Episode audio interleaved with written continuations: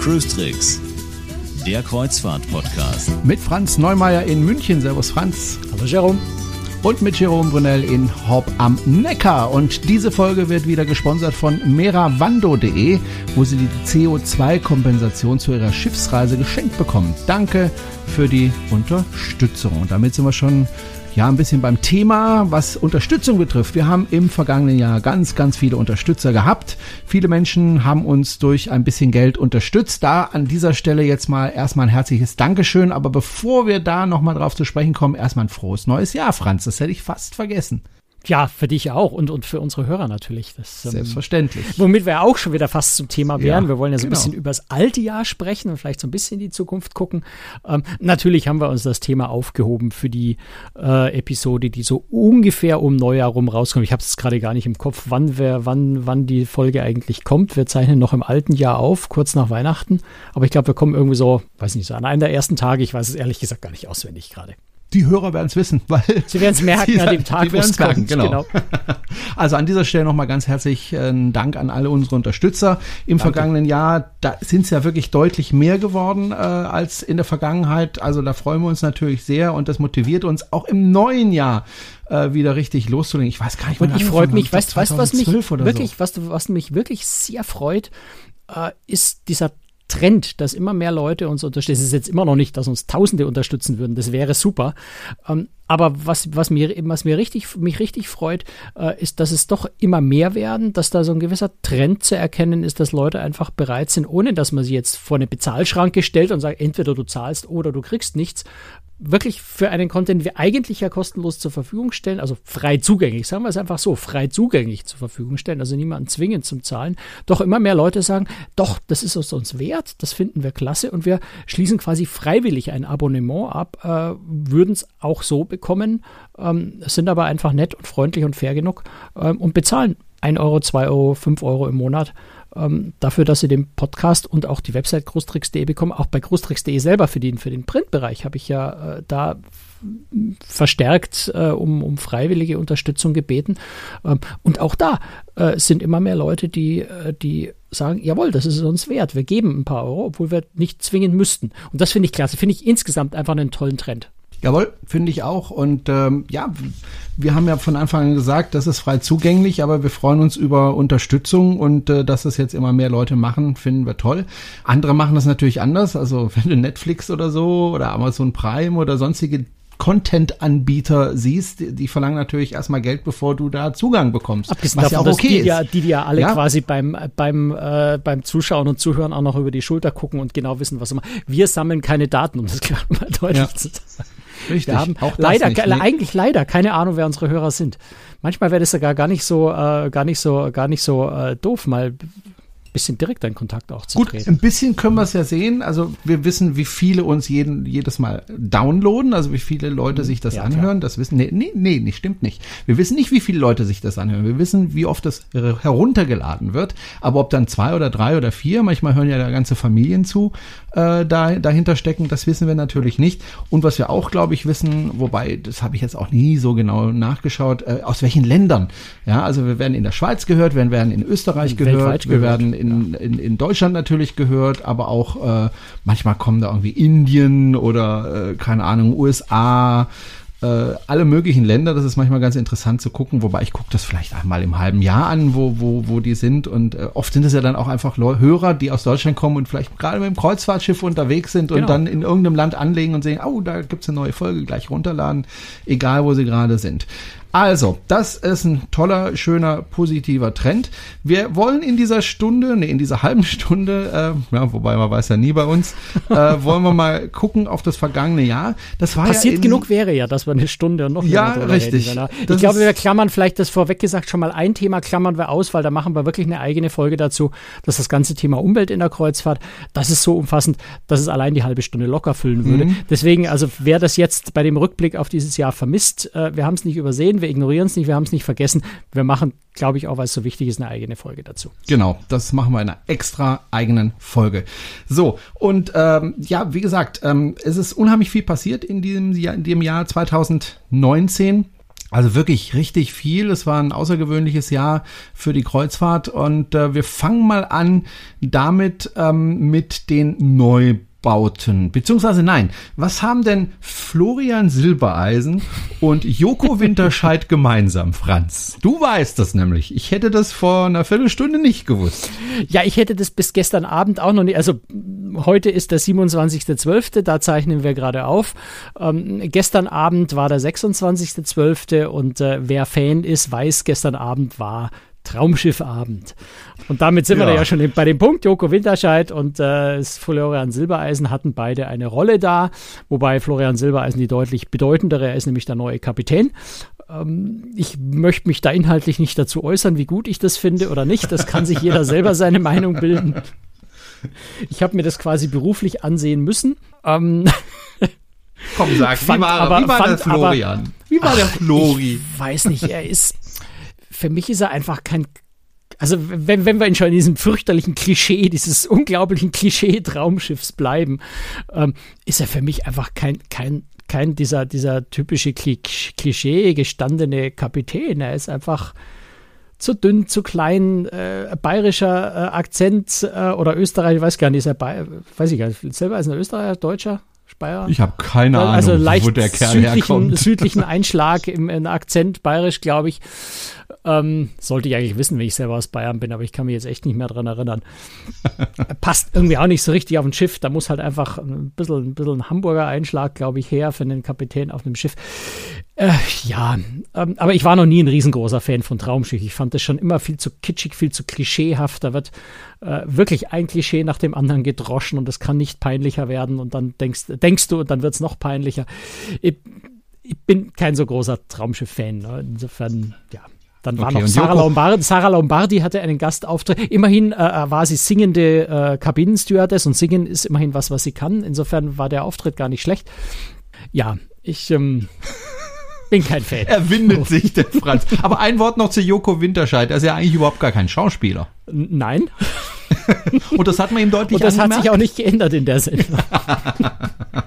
Nett ausgedrückt. So, jetzt werden wir ein bisschen ernsthafter. Wir schauen mal zurück auf die Neubauten äh, im vergangenen Jahr.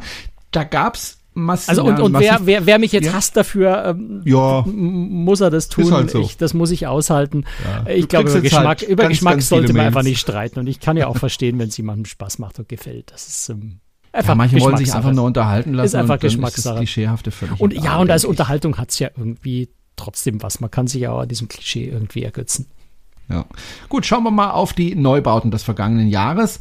Ähm, was da aufgefallen ist, es gab relativ viele Verspätungen in diesem Jahr.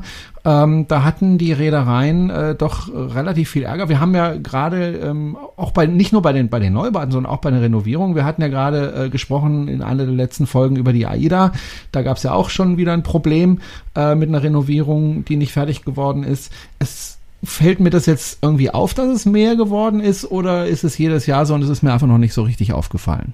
Also ich glaube, es ist schon ein bisschen mehr geworden, aber es ist jetzt, es, es wirkt tatsächlich so, als wären unglaublich viele Schiffe verspätet gewesen. So viele waren es nicht ähm, einfach so sagen.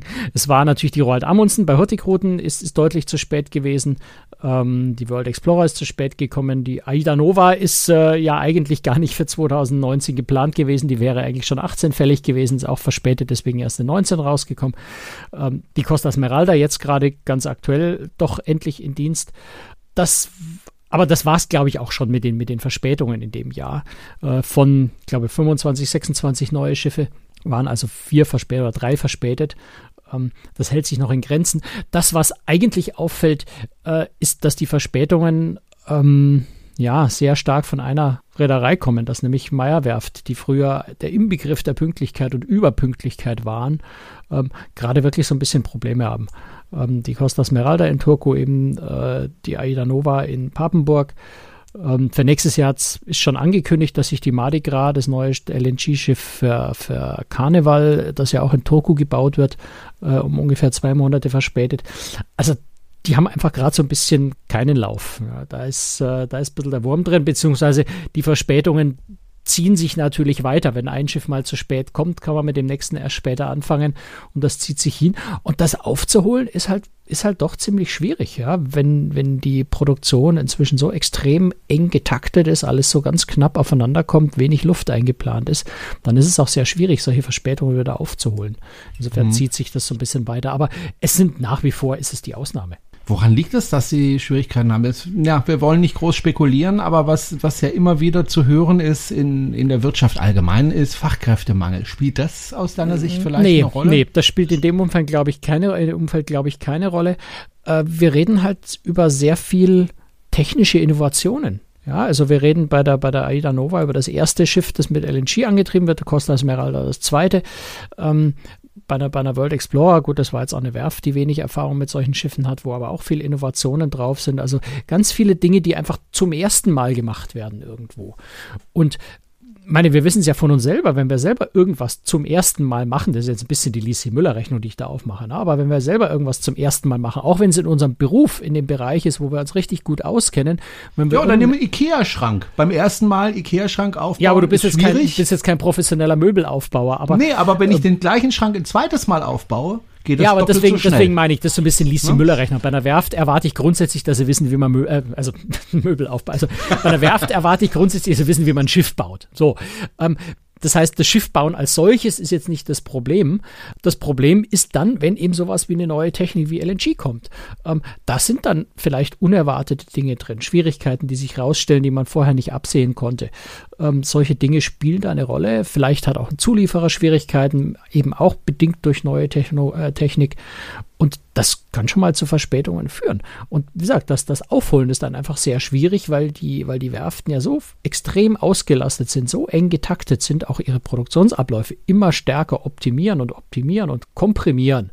Im Zweifel noch irgendwo versuchen, ein Schiff reinzuquetschen, was eigentlich schon gar keinen Platz zeitlich mehr hat, aber irgendwie kriegt man es dann noch hin. Und dann ist einfach da wenig Spielraum nur noch drin, da ist wenig Luft. Und wenn dann was dazwischen kommt, und es passiert halt immer wieder mal was Unerwartetes, dann ist der Zeitplan halt dahin. Dann kann man versuchen, das aufzuholen, dann kann man versuchen, zusätzliche Arbeitskräfte äh, ranzuschaffen, aber äh, manche Sachen brauchen auch einfach ihre Zeit. Ja, also ich sag mal, wenn ich, wenn ich weiß, ich weiß nicht, im, im, im Hausbau brauchen betonierte Decken einfach eine gewisse Zeit, um auszutrocknen. Das kann ich nicht beschleunigen. Ähm, mögen mir Bautechniker wieder widersprechen. Wahrscheinlich kann man da Heizluft reinblasen, dann kann man es ein bisschen schneller machen. Aber bestimmte Dinge brauchen ihre Zeit die Zeit braucht sie einfach. Und wenn ich schon spät dran bin, ändert es eben nichts dran, dass ich spät dran bin. Also ich glaube, das hat ganz viel mit neuer Technologie zu tun und das hat sehr viel damit zu tun, dass eben so komprimiert gearbeitet wird. So, und dann ergeben sich solche Verspätungen.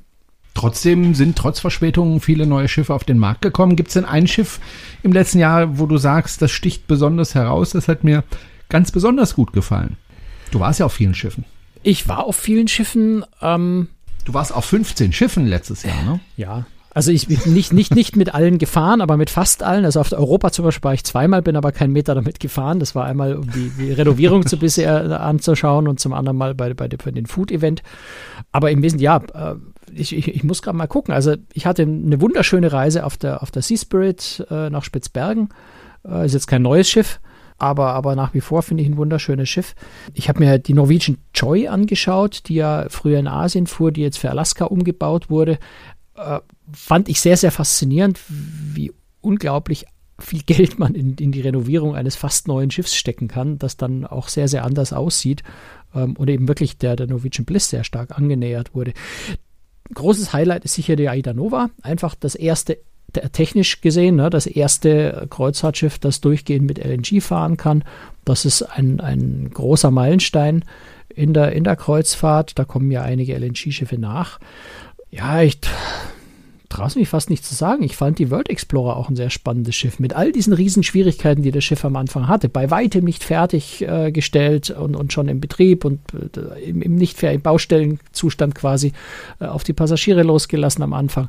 Ähm, trotz allem äh, hat mir das Schiff sehr gut gefallen, äh, wenn man einfach mal so diese das ganzen Probleme und diese Nico Cruises. Genau, ne? ja, das mhm. erste. Und also wenn man einmal die ganzen Probleme ausblendet und, und ich weiß, da werden jetzt wieder viele Zeta und Mordio brüllen, wie kann er nur ausblenden? Ich tu das einfach jetzt mal und sage, ich blende das jetzt mal bewusst aus, in dem Wissen, dass es nicht schön war ähm, und betrachte nur das Schiff. Und da hat mir das sehr gut gefallen. Ein, ein sehr spannendes Schiff ist sicher auch die Roald Amundsen von Hurtigruten. Auch technisch wieder sehr spannend. Ich bin noch nicht mitgefahren. Ich hatte das Schiff in der Werft gesehen, im unfertigen Zustand. Aber technisch spannend, weil Hybrid. Hybridantrieb heißt, äh, hat Akkus an Bord, kann einfach überschüssige Energie aus den Motoren in Akkus speichern, ist dadurch effizienter, kann auch mal ganz äh, mit Akkuantrieb ein Stück weit fahren. Ähm, also es sind einige recht, recht interessante, recht spannende Schiffe eigentlich gewesen. Äh, MSC, ja, mit Bellissima und Grandiosa gleich zwei große Schiffe auf den Markt gebracht. Kein neues Schiff, aber für mich sehr faszinierend, sehr schön, weil ich das erste Mal gefahren bin. Mehr als einen Tag war die Queen Mary 2 über den Atlantik. Äh, also diese Transatlantikreise von äh, Southampton nach äh, New York hat mir sehr, sehr gut gefallen. Ähm, auf einem Schiff, was ja auch in den letzten Jahren irgendwann mal ein bisschen umfangreicher renoviert worden ist. Das luxuriöseste war sicher die Scenic Eclipse. Ultra-Luxus-Yacht ähm, ganz klein, äh, bin ich in den USA ein Stück gefahren. Also eigentlich hat fast jedes Schiff, was dieses Jahr so äh, rausgekommen ist äh, oder auf dem ich gefahren bin, hat so seine eigene Faszination. Äh, jedes Schiff ist auf seine Art ähm, irgendwie besonders und, und wenn man sich für Schiffe interessiert, findet man eigentlich bei jedem irgendwo einen besonderen Reiz. Ähm, was man vielleicht nicht, nicht äh, ignorieren da sollte, ist, ist die Amerika, äh, die Amera, Amerika, die Amera bei Phoenix ne, die ehemalige Prinzendamm von Holland America Line. Wunderschönes Schiff. Ich glaube, die, die äh, Kunden von Holland America Line werden immer noch jammern und trauern, dass sie die Prinzendamm nicht mehr haben. Ähnlich spannend äh, auch die, die Vasco da Gama, also die frühere Pacific Eden, ja auch ein altes Holland America Line Schiff, äh, die jetzt als Vasco da Gama äh, bei Transozean fährt. Äh, Transozean hat das Schiff, äh, die machen das immer ganz schlau, oder, oder CMV, die Muttergesellschaft, die machen das immer ganz schlau, die kaufen komplett fertig renovierte Schiffe, die renovieren also nur sehr wenig selber rein in die Schiffe. Ähm, die suchen sich einfach was Schönes, Fertiges aus und übernehmen das. Ist eine schlaue Taktik, kann beim Umbau nicht so viel schiefgehen, einfach was schon erledigt ist. Wenn wir auf das vergangene Jahr zurückschauen, dann müssen wir auch über Unfälle sprechen. Es gab dieses Jahr keinen besonders großen Unfall, also keine größere Katastrophe, will ich es mal nennen, aber, aber viele kleinere Beine, Unfälle ja, und trotzdem auch Todesopfer, ne? Ja, vor allem, vor allem schlimme Beinahe-Katastrophen. Also wenn wir mhm. an die Viking Sky denken, äh, die ja da vor äh, Norwegen in einem, in einem großen Sturm äh, bei sehr hohem Seegang äh, den Antrieb verloren hat, mhm. genau, und, und auf die Küste zuge auf Riffs zugetrieben ist, äh, glaube ich, um, glaube um 100 Meter, also um eine halbe Schiffslänge, wenn ich richtig erinnere, um eine halbe Schiffslänge, äh, ja, an da den Riffs vorbeigeschrammt ist. Also wirklich ganz knapp an der Totalkatastrophe vorbeigeschrammt. Ja, da habe ich kürzlich tatsächlich eine Reportage drüber gesehen und da habe ich erst richtig gemerkt, wie dermaßen knapp das an einer ja. völligen Katastrophe reingeht, ja. weil man konnte damals ja noch nicht mal die Rettungsboote äh, runterlassen, weil einfach der Seegang zu hoch Nein, war. man hätte die Leute nicht evakuieren können. Also wenn das Schiff auf das Riff aufgelaufen, also das sind jetzt ganz viele Wenns, ne? aber wenn es aufgelaufen wäre und wenn bei diesem Auflaufen äh, der Schaden so groß gewesen wäre, dass das Schiff gesunken wäre, glaube ich, hätte es sehr, sehr viele Tote gegeben, weil man einfach nicht hätte evakuieren können. Sie haben ja versucht zu evakuieren mit Hubschrauber, aber das hat ja logischerweise dauert das unendliche Ewigkeiten, wenn ich in einem Sturm von einem stark schwankenden Schiff versuche, die Leute einzeln mit dem Hubschrauber zu holen. Ähm, das ist keine wirkliche Lösung. Deswegen ist nach diesem Unfall ja auch äh, die Diskussion neu entflammt, äh, wie sinnvoll es ist, äh, gerade in, in noch weiter Norden, Richtung auch Spitzbergen, Grönland, in solche Regionen, auch Nordnorwegen, größere Kreuzfahrtschiffe überhaupt fahren zu lassen, weil eben völlig unklar ist, wie man in einem potenziellen Notfall äh, die Leute evakuieren könnte. Und das Ergebnis ist eigentlich, wenn man nicht Glück hat und die Rettungsboote irgendwie zu Wasser kriegt, äh, gibt es eigentlich keine sinnvolle Möglichkeit äh, zu evakuieren. Also die Diskussion ist entflammt und ich glaube, die ist auch noch nicht ausdiskutiert. Das äh, wird, wird noch ein bisschen weiter diskutiert werden und ich bin sehr gespannt, ähm, ob sich daraus Restriktionen ergeben. Vielleicht ergeben sich die Restriktionen einfach auch schon äh, beim Umweltthema, weil einfach äh, Schweröl in den Regionen vielleicht irgendwann in absehbarer Zeit verboten wird. Island hat es ja schon verboten ähm, mit Einschränkungen, ähm, sodass es vielleicht die großen Schiffe dort auch gar nicht mehr hinzieht, einfach weil sie mit Schweröl und da nicht mehr hinfahren können. Das muss man, glaube ich, abwarten. Es gab ähm, auch noch andere Unfälle ähm, zum, die relativ spektakulär war. Meistens sind sie aber auch vor allem deswegen spektakulär, weil sie halt auch gefilmt werden, ne? Naja, klar, wobei der, der, der, der Unfall von MSC Opera in Venedig, der war schon auch nicht so ohne, ne? Die äh, halt einfach äh, in die, in, ins, ja, ins, ins Geodecker-Kanal ins Ufer gerammt ist und dort stand ein Flusskreuzfahrtschiff und äh, die MSC Opera hat das Flusskreuzfahrtschiff, äh, Flusskreuzfahrtschiff dort halt doch ja, ordentlich beschädigt, ist halt reingerammt. Der hatten einfach Glück, dass kaum Passagiere an Bord waren. Ähm, also da, das war jetzt äh, von den Folgen her nicht dramatisch, aber es hat in Venedig wiederum die Diskussion um die großen Kreuzfahrtschiffe sehr stark angeheizt und es ist ja kurz drauf nochmal ein, äh, ein, ein Schiff von Costa, denke ich, sehr, dem Ufer sehr nahe gekommen. Also es ist nichts passiert, aber es ist sehr, sehr nahe gekommen. Das ist auch gefilmt worden. Das ist so ein beinahe Unfall äh, in der Nähe vom Markusplatz. Ähm, also die Diskussion hat, äh, oder diese beiden Zwischenfälle, oder ein Unfall und der andere Zwischenfall, haben die Diskussion halt um die großen Kreuzfahrtschiffe in Venedig wiederum neu angeheizt. Wobei, wie das in Italien so ist, äh, wird das dann immer zerredet und am Ende kommt nichts raus. Also Konsequenzen hat es leider wieder keine gegeben dort. Gibt's und dann gab es ja erst vor ein paar Tagen wieder äh, eine Zusammenstoß zweier Schiffe. Gut, das war jetzt wirklich eine Kleinigkeit eigentlich, aber es ist äh, in, in, der, in der Karibik. Äh, ich muss gerade überlegen, wo war das? Gegen Cozumel. Äh, die Carnival Glory, die Carnival Legend. Ähm, ja, die Carnival Glory ist einfach beim Anlegen oder beim Anlegeversuch vom Wind offensichtlich abgetrieben worden und in die Carnival Legend reingetrieben worden. Also hat dann mit ihrem Heck den Bug der Carnival Legend äh, gestreift. Ähm, hat ja, mehr als nur ein paar Blessuren an der Carnival Glory gegeben. Ähm, also ein Restaurantbereich sind schon die Fenster ordentlich eingedrückt. Es gab ein paar Verletzte, also ein paar leicht Verletzte bei, bei, bei der Evakuierung. Die Leute konnten rechtzeitig evakuiert werden, aber wohl bei der Evakuierung sind wohl ein paar weiß ich, unterstelle jetzt mal, gestolpert, haben sich die Hand verstaucht, irgendwas in der Art. Also nichts Dramatisches, aber zeigt halt, dass immer wieder auch mal was passieren kann. Dazu muss man vielleicht sagen, ähm, dass gerade beim Anlegen das eigentlich der heikelste Punkt ist äh, oder ablegen, weil ich habe mir, mir das jetzt mal kürzlich von einem Kapitän erklären lassen. Ähm, ein Schiff ist äh, vor allem dann schwierig zu steuern, wenn es sehr langsam fährt und das tut es natürlich klar. beim Anlegen, weil natürlich die Steuerungskräfte, die dann zur Verfügung haben, äh, wenn man keine Asipods hat, äh, da wird es einfach schwierig, ähm, das Schiff überhaupt noch zu steuern, weil ja keine Strömung mehr anliegt ja. und deswegen äh, das Schiff äh, ja eben sehr, sehr behäbig ist und sehr schwer ja, zu steuern. Auch mit, auch mit Pots, äh, Pot und Seitenstrahlruder geht nur bis zu einer gewissen Windstärke. Ne? Das äh, ist in den Spezifikationen. Wenn er so ein Schiff bauen lässt, äh, ist das natürlich Teil der äh, Vertragsbestandteil, wie stark die Maschinen sein müssen, welche Wind, äh, Seitenwinde sie maximal selber äh, aussteuern können.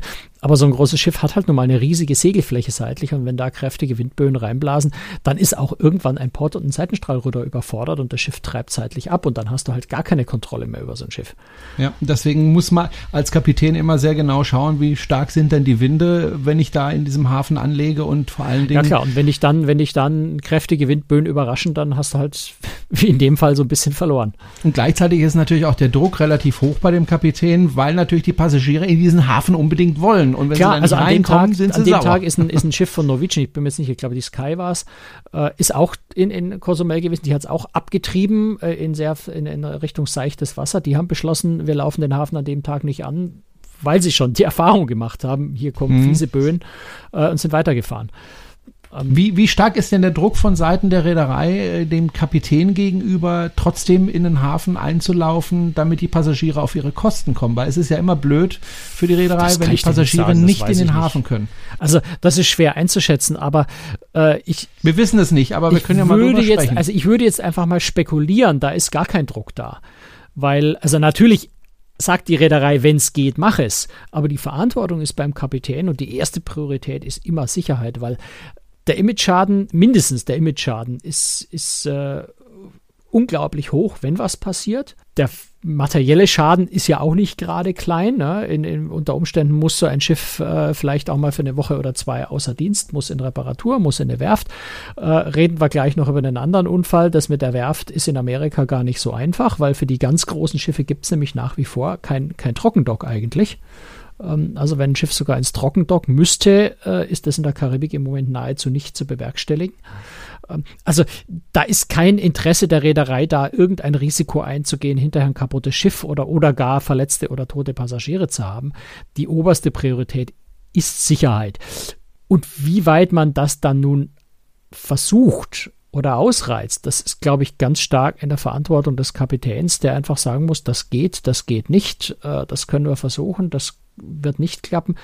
Dafür ist er Kapitän, dafür hat er jahrelange Ausbildung, unglaublich viel Erfahrung, hat ein, ein Team von Offizieren um sich herum, ähm, wo man berät, hat einen, einen äh, Lotsen in der Regel ja beim, beim Anlegen noch, der die lokalen Bedingungen, Strömungen, solche Sachen genau kennt. Da spielt Sicherheit die oberste Rolle. Aber, und das ist halt immer das, was vor allem in den amerikanischen Medien immer so überzogen wird, dann ist, hinterher weiß immer jeder alles besser. Es ist halt eine Beurteilung in dieser Situation. Und die Welt ist nicht perfekt und ab und zu verschätzt man sich mal, ab und zu kommen Böen, die nicht vorhersehbar waren. Und wenn ich jede Eventualität versuche auszuschließen, dann baue ich das Schiff am besten gar nicht. Geschweige mhm. denn, dass ich es fahre. Also so ein gewisses Risiko ist immer irgendwo übrig. Ne? Hat sich denn in diesem Jahr, um jetzt mal zum nächsten Thema zu kommen, hat ja nicht, wollt, weil eine Sache wollte ich noch schnell erwähnen, weil das habe ich ja gerade gesagt, es gibt in der Karibik, also in Amerika im Moment kein, kein Trockendock, das groß genug wäre für die ganz großen Schiffe.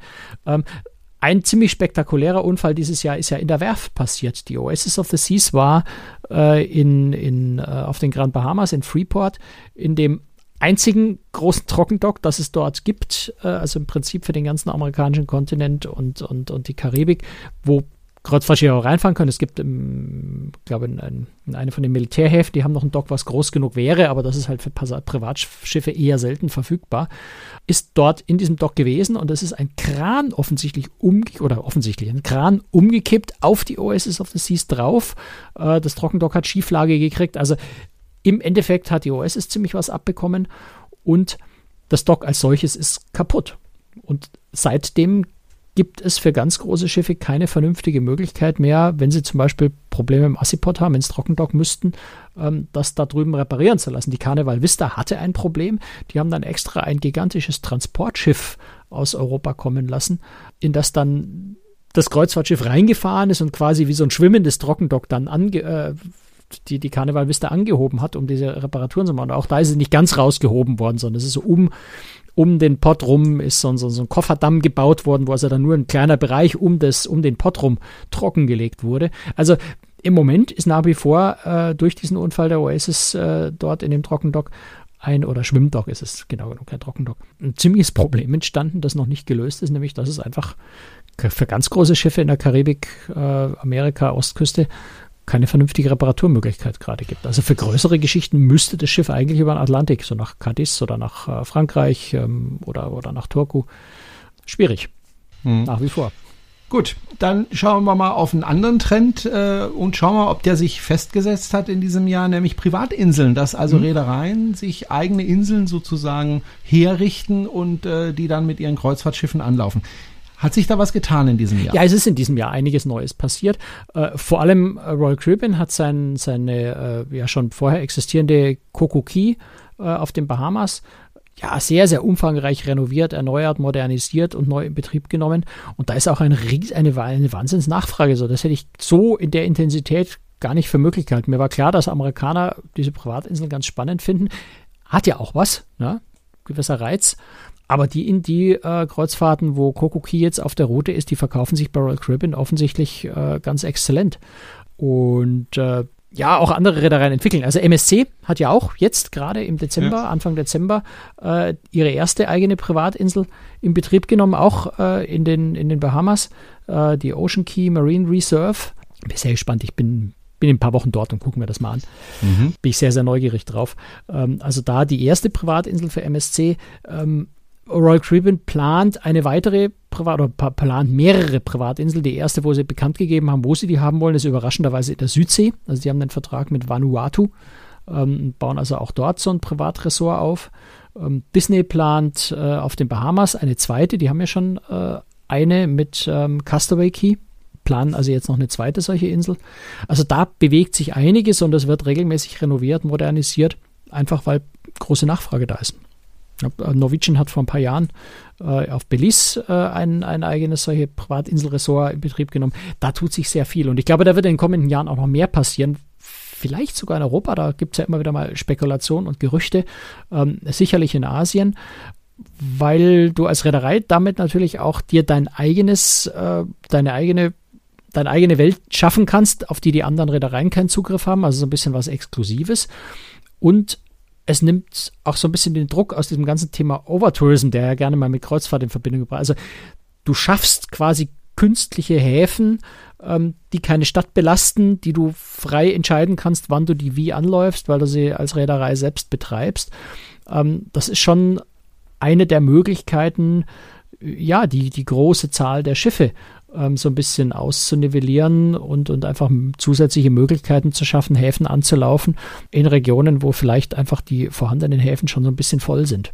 Und vor allem, ich spare mir ja dann auch die Liegegebühren und das Geld, was sie an Land ausgeben, geht dann in meine Tasche und nicht in die in irgendeiner Stadt. Also da hat schon einige Vorteile das für die Reederei. Spielt auch eine ne? Rolle, ist klar. Und ich meine, gerade wenn wir über Karibik reden, äh, reden wir natürlich auch über ein bisschen über Sicherheit. Ähm, in den meisten Häfen der Karibik muss man schon so ein bisschen aufpassen an Land. Auf den Privatinseln ist halt absolut sicher. Da, da kann ich auch Kinder allein rumlaufen lassen. Da muss ich mir keine Sorgen machen, dass ich äh, vielleicht in die nächsten Seitenstraße besser nicht reingehen sollte. Ähm, auch das spielt einfach eine Rolle. Du kannst einen sehr unbeschwerten Tag auf diesen Privatinseln verbringen. Deswegen ist es sehr beliebt. Bleiben wir mal in der Region. Ähm, was ich sehr schade finde, ist, dass ähm, Donald Trump da die Uhr zurückgedreht hat. Gut, das tut er bei vielen Dingen, aber auch äh, beim äh, Bereich Kuba. Da ja. wollte man eigentlich jetzt so richtig durchstarten mit Kreuzfahrten nach Kuba, hatte ja auch angefangen und dann hat Trump das äh, abrupt beendet. Ja, sehr viel mehr gibt es dazu schon gar nicht zu sagen. Ja. Es ist, ähm, ja, es ist sehr zweischneidig. Ne?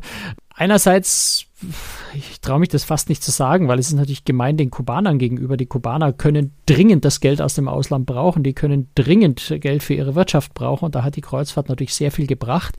Auf der anderen Seite war die Kreuzfahrt auch eine große, finde ich, eine große Gefahr für ihre Kultur. Äh, mir gefällt Kuba ganz wunderbar, wie es ist, weil es so rückständig ist. Ich, ich weiß, das ist ein bisschen egoistisch, ähm, weil ich den Leuten natürlich absolut gönne, dass sie in einer modernen Welt ankommen. Aber was den Flair, was den Charme Kubas ausmacht, ist diese langsamere Welt, in der sie leben, diese nicht ganz so übertriebene, durchgedrehte Welt, wie wir sie im Westen haben, ähm, eine ganz eigenständige Kultur, ähm, sehr viel Musik, sehr viel Tanz, der einfach so ein bisschen eben eine eigene Kultur geblieben ist, weil es nicht von unseren äh, Gucci-Einkaufsstraßen dieser Welt überflutet und nivelliert wurde und alles ist gleich und ob ich in Dubai oder in New York bin, kann keiner mehr auseinanderhalten, weil es überall irgendwie dasselbe ist.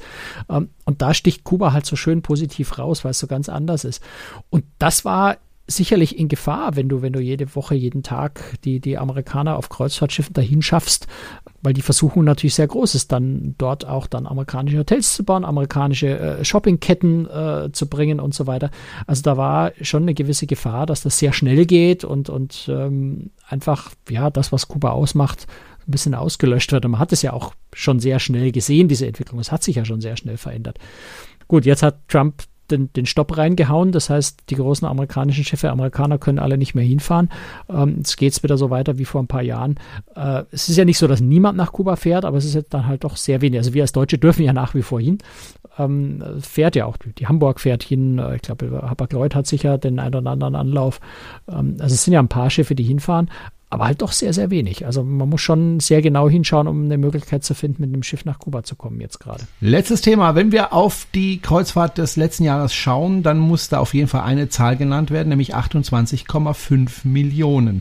Das genau genommen 2018 schon gewesen, ja. Ja, ähm, das ist ja eine Menge.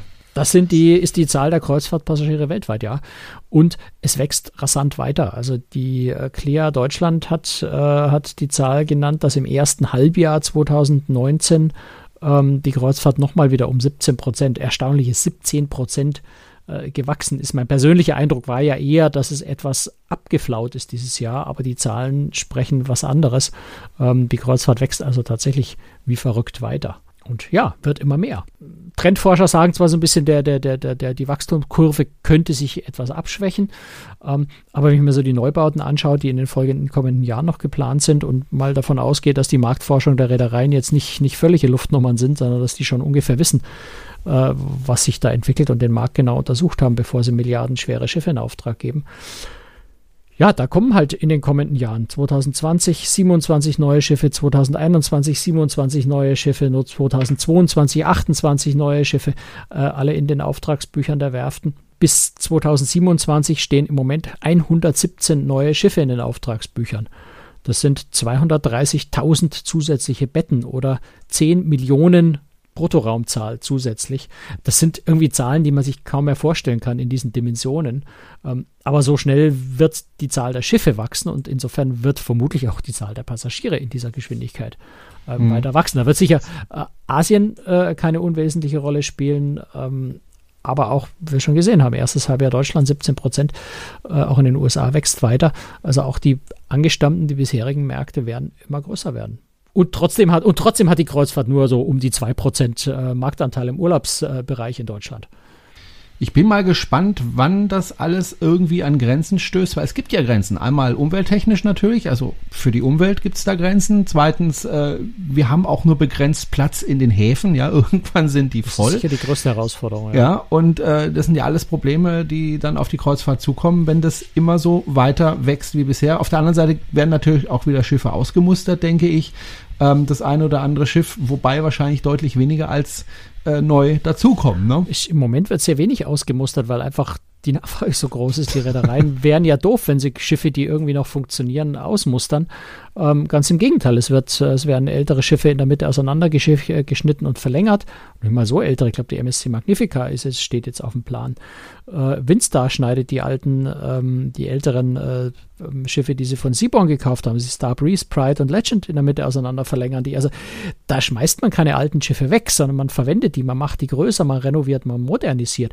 Äh, Aida Mira äh, die, die frühere Costa Neo Riviera, äh, die einfach ein neues Leben in dem Selection-Konzept bei AIDA bekommt, einfach weil man die Kapazitäten braucht. Und wenn ein Schiff jetzt nicht eben, weil es äh, vor allem Sicherheitsanforderungen oder sowas nicht mehr erfüllen kann oder völlig unwirtschaftlich ist, ähm, sinnvollerweise ausmustert, äh, wird da nicht so viel den Markt verlassen. Aber Klar, es sind natürlich Schiffe unterwegs, die noch in den 60er Jahren, in den 70er Jahren gebaut wurden.